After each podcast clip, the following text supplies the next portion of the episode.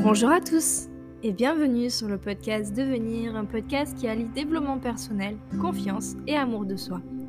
Ici, je te donne toutes les clés pour découvrir ton pouvoir et prendre le lead sur ta vie grâce à un mindset de champion. Hello, j'espère que tu vas bien. Je voulais commencer ce podcast par une petite question. Penses-tu que tes émotions sont utiles à la réussite? Est-ce que tu as déjà eu cette sensation que tu aurais pu faire encore mieux? Si tu aurais été moins stressé par exemple, si tu aurais été dans une autre émotion Du coup, est-ce que tu penses que euh, les émotions négatives ont pu parfois affecter quelque chose dans ta vie professionnelle ou bien dans ta vie personnelle? Si tu as répondu oui, eh bien tu as raison, parce que nos émotions conditionnent tout notre monde et notre manière dont on interagit avec. Du coup, c'est un peu comme ça qu'on a besoin de certaines compétences pour réussir.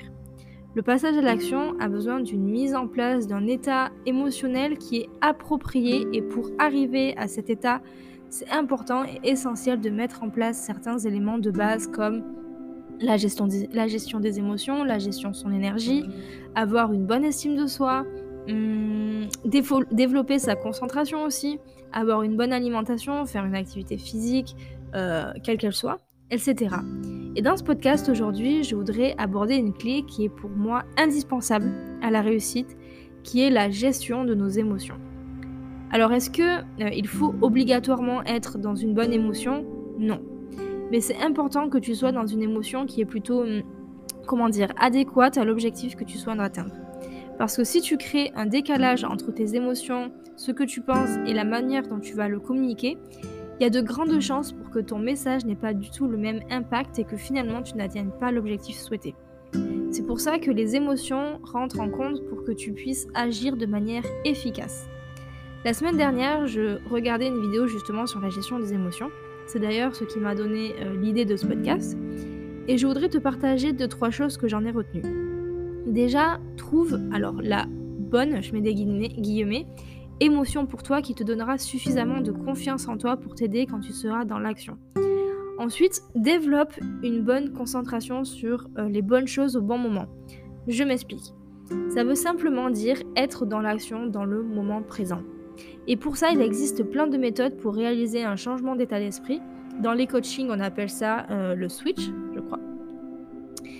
Par exemple, euh, tu as une réunion importante avec des partenaires sur un projet que tu veux absolument faire valider par toutes les personnes présentes. Donc tu as euh, préparé un dossier, tu as tout en main pour gérer les questions sur l'avancement du projet, etc.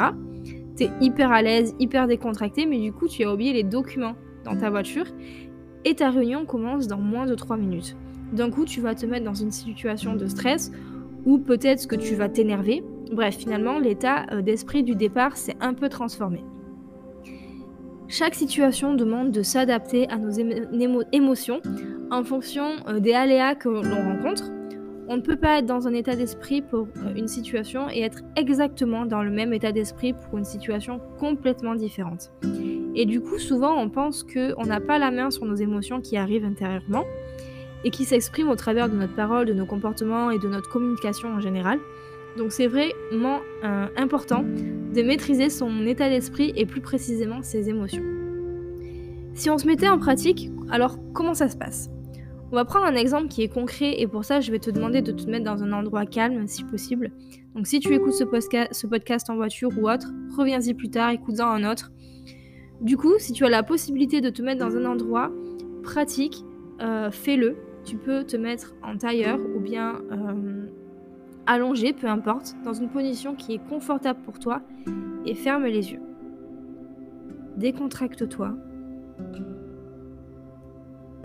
Imagine-toi dans un de tes endroits préférés en train de te reposer et de profiter de l'instant présent.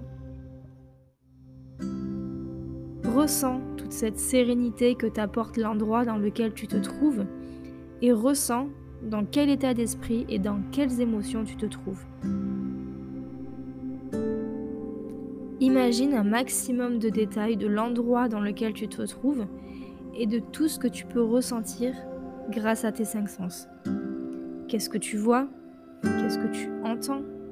Qu'est-ce que tu touches? Qu'est-ce que tu sens? Qu'est-ce que tu peux goûter aussi? Et puis surtout qu'est-ce que tu ressens?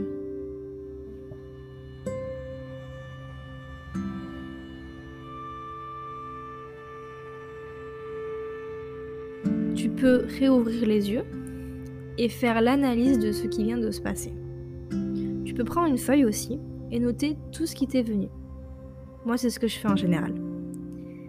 C'est un exercice que tu peux faire et que tu peux refaire en prenant vraiment le temps.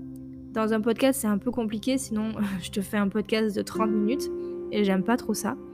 N'hésite pas à refaire juste après le podcast ou quand tu as des petits moments de refaire ce petit exercice en prenant vraiment le temps de t'ancrer dans les questions, de t'ancrer dans tes pensées. Voilà, de prendre le temps qu'il te faut en fait. On peut tous procéder à un changement d'état émotionnel.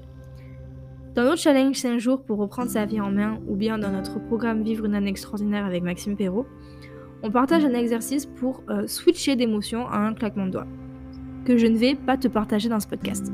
je sais, je suis pas cool, mais sinon plus personne fait notre challenge et c'est quand même un peu dommage, c'est toujours des semaines qui sont juste extraordinaires. Enfin bref, on peut tous changer d'état émotionnel dès qu'une personne s'imagine dans un environnement différent ou dans une situation qui lui plaît, elle se place immédiatement et émotionnellement dans cette situation. Et tu es capable de réaliser ces changements d'état d'esprit. Et de manière simple. Et c'est tellement simple qu'on est si peu à utiliser euh, les différentes méthodes, il en existe plein. Du coup, on reste souvent dans l'état émotionnel, qui surgit en nous. Et là, peut-être que tu te demandes, mais pourquoi on l'utilise pas si c'est si facile en fait? C'est vrai ça. mais en fait, c'est justement parce qu'on ne s'imagine pas et on ne sait pas s'en servir au bon moment. Du coup, comment utiliser le changement d'état émotionnel au bon moment? C'est là que ça devient un peu plus complexe. Savoir utiliser le switch lors d'une situation de stress, par exemple, c'est justement dans ce genre de moment-là que euh, changer son état émotionnel est hyper important. Et il existe trois manières de procéder rapidement et de manière efficace à un switch d'émotion. Donc le premier, c'est la dissociation mentale. Le deuxième, l'association mentale. Et puis l'intégration mentale. En vrai, il en existe plein d'autres, dont celles qu'on voit dans le challenge 5 jours pour reprendre sa vie en main, mais ce sont celles-là que je vais te partager aujourd'hui. Donc, la, dissociation mentale. Dans l'exemple que je t'ai donné tout à l'heure avec la présentation du projet et finalement tu oublies tous les dogs dans ta voiture alors que la réunion va commencer, dans cet exemple-là, il était question d'avoir euh, comme émotion dominante la sérénité. Évidemment, il y a d'autres émotions, plein d'autres pour des situations d'action différentes, comme par exemple euh, en courant un marathon, tu as besoin de dynamisme, de combativité, d'endurance. Après, je sais pas, j'ai jamais couru de marathon et je n'en courrai jamais, mais j'imagine. Chaque état mental correspond à un état émotionnel et donc à une situation de référence, ce qui te permet d'avoir un accès direct et rapide à l'état que tu recherches. Je voudrais encore euh, repartir dans mon exemple de la présentation de projet pour te faire une petite mise en application. Si tu veux être dans, si tu veux être dans cette euh, sérénité, lors de la présentation, tu peux utiliser une situation de référence où tu t'es senti en, sérénité et te replonger dans ce moment-là et créer un ancrage. Ensuite, tu as l'association mentale. Une fois que tu maîtrises un peu plus la dissociation mentale, tu disposes maintenant d'un tas de situations de référence, d'ancrage, qui te permettent de retrouver ces émotions-là euh, que tu souhaites et tu peux maintenant utiliser ça de manière beaucoup plus forte et volontaire dans toutes les situations.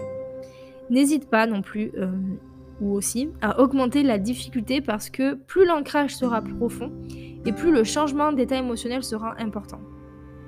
Tu peux avoir recours aussi au principe de la dissociation dès que tu as besoin dans des situations de stress intense par exemple, pour le diminuer et euh, tendre vers une émotion plus positive. C'est de cette manière que tu vas réussir à entraîner ton association mentale.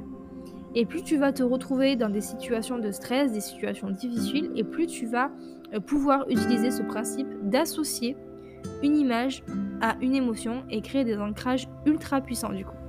Parce que c'est hyper puissant d'arriver euh, à faire ça.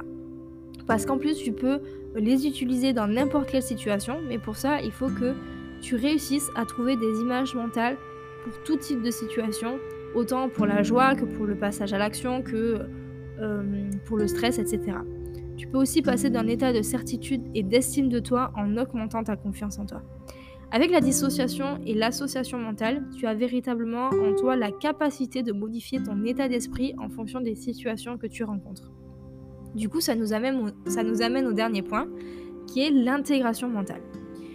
Une fois que tu maîtrises les deux premières étapes, ça devient vraiment plus simple de maîtriser l'intégration mentale et surtout de, euh, de plus en plus naturel de passer d'un état émotionnel à un autre. Et une fois que tu maîtrises ces trois points, ce qui est vraiment plus compliqué, ça va être euh, de savoir quand tu vas devoir le faire. C'est important aussi de mettre en place des protections, euh, on va appeler ça comme ça, qui vont être des indicateurs personnels qui vont t'avertir quand il y a un besoin urgent de changer ton état émotionnel. Et dans ces situations que je te parle là, il y a des signes qui ne trompent pas pour les reconnaître comme des insomnies, des irritations répétées, des problèmes digestifs, des fatigues importantes surtout, etc. Dans tout ce que je viens de te dire, je t'ai dit plusieurs fois que c'est facile. Ça l'est, mais ça demande de l'entraînement et c'est normal. Au départ, tu vas certainement échouer, voire c'est sûr. et encore une fois, c'est normal. C'est à ceux qui s'entraîneront le plus qui, euh, que reviendront les résultats les plus impressionnants. Bon, c'était un podcast un peu long, plus long que d'habitude, je suis désolée avec beaucoup d'informations. J'espère que je t'ai pas perdu en route. C'est un sujet qui n'est pas hyper simple et encore moins à l'expliquer rapidement de cette manière. Mais n'hésite pas si tu as des questions ou si tu veux revenir sur quelque chose que j'ai abordé dans le podcast ou peu importe. N'hésite pas à venir me les poser sur Instagram Mayana Glinel et à me suivre. Je te partage tous les jours du contenu pour t'aider à prendre confiance en toi, à apprendre à t'aimer, à reprendre ton pouvoir. Alors n'hésite pas à nous rejoindre si en 2022 tu souhaites reprendre ton pouvoir. Je te dis à la semaine prochaine. Prends soin de toi. Bye.